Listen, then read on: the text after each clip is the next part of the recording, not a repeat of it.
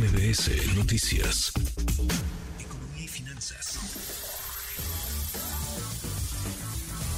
Con Eduardo Torreblanca. Lalo, qué gusto, qué gusto saludarte, ¿cómo estás? Gracias, igualmente como siempre, Manuel, me da mucho gusto poder saludarte y poder saludar al público que nos escucha. Buenas tardes. Muy buenas tardes, traes datos, Lalo, tres, tres datos que vale la pena tener en el radar, no perder de vista. Interesantes los tres datos. Por ejemplo, rápidamente, economía de Estados Unidos, primera lectura de su Producto Interno Bruto, es decir, el desempeño de su economía durante el 2023, 3.1% anual.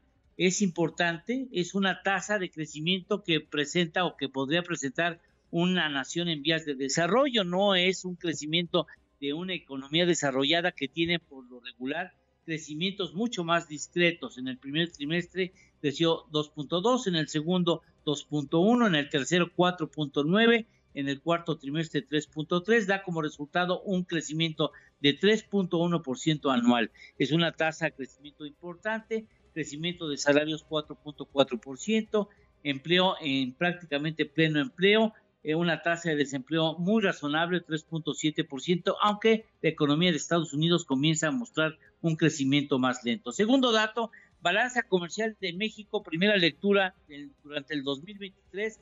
Si sumamos, Manuel, si sumamos las exportaciones, 593 mil millones de dólares, números cerrados, y le sumamos las importaciones, 598 mil 475 millones de dólares, tendríamos pues, en términos de dólares, visto en dólares, un trillón de dólares de actividad comercial me parece que es muy importante lo que está haciendo México en el ramo de la balanza comercial. Estamos haciendo un buen papel, podríamos, podríamos mejorarlo indudablemente. Uy, Lalo. Ese, ahí estás, ahí estás, es un motor muy destacado de la economía. Sí, sí, me parece que es, un, eh, es una actividad muy relevante en México, el comercio exterior. Empleo en México, niveles de desempleo de plena ocupación, eh, en niveles mínimos históricos, una tasa de desempleo de 2.6% en esos cierre del año pasado, población ocupada de 59 millones 146 mil eh, trabajadores, más de un millón 196 respecto al cierre del año anterior. Eh, es decir, me parece que el empleo está en buen momento, pero no podemos olvidar los pendientes. 33.3% del empleo en condiciones precarias en cuanto a salario o condiciones de trabajo y el 53.6% en la informalidad. Me parece que son los tres datos con los que podemos hablar de una semana intensa en materia económica, Manuel. Interesante, muy interesante, Lalo, y sí, muy intensa. ¿Postre, Lalo? ¿Tenemos postre? Claro que sí, no sé para qué sirve el dato, sino para decirnos que por qué sería muy difícil habitar en, en Marte. La atmósfera en Marte ofrece sería su invierno temperaturas de menos 100 centígrados. Espérate, Lalo, porque se, se, cortó. A ver, otra vez, otra vez el dato, porque si no nos vamos a quedar con la duda. Desde arriba, Marte, a ver, la atmósfera de Marte.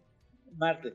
Eh, ofrece en lo que sería su invierno Manuel, temperaturas de menos 100 centígrados. Y en lo que sería su verano, de 20 centígrados. Mira nomás, interesante. Ahí queda el dato, para saber por qué no vivimos en Marte. Abrazo grande. En Marte, Gracias, Manuel. Buen fin de semana. Muy buen fin de semana también para ti, es Eduardo Torreblanca.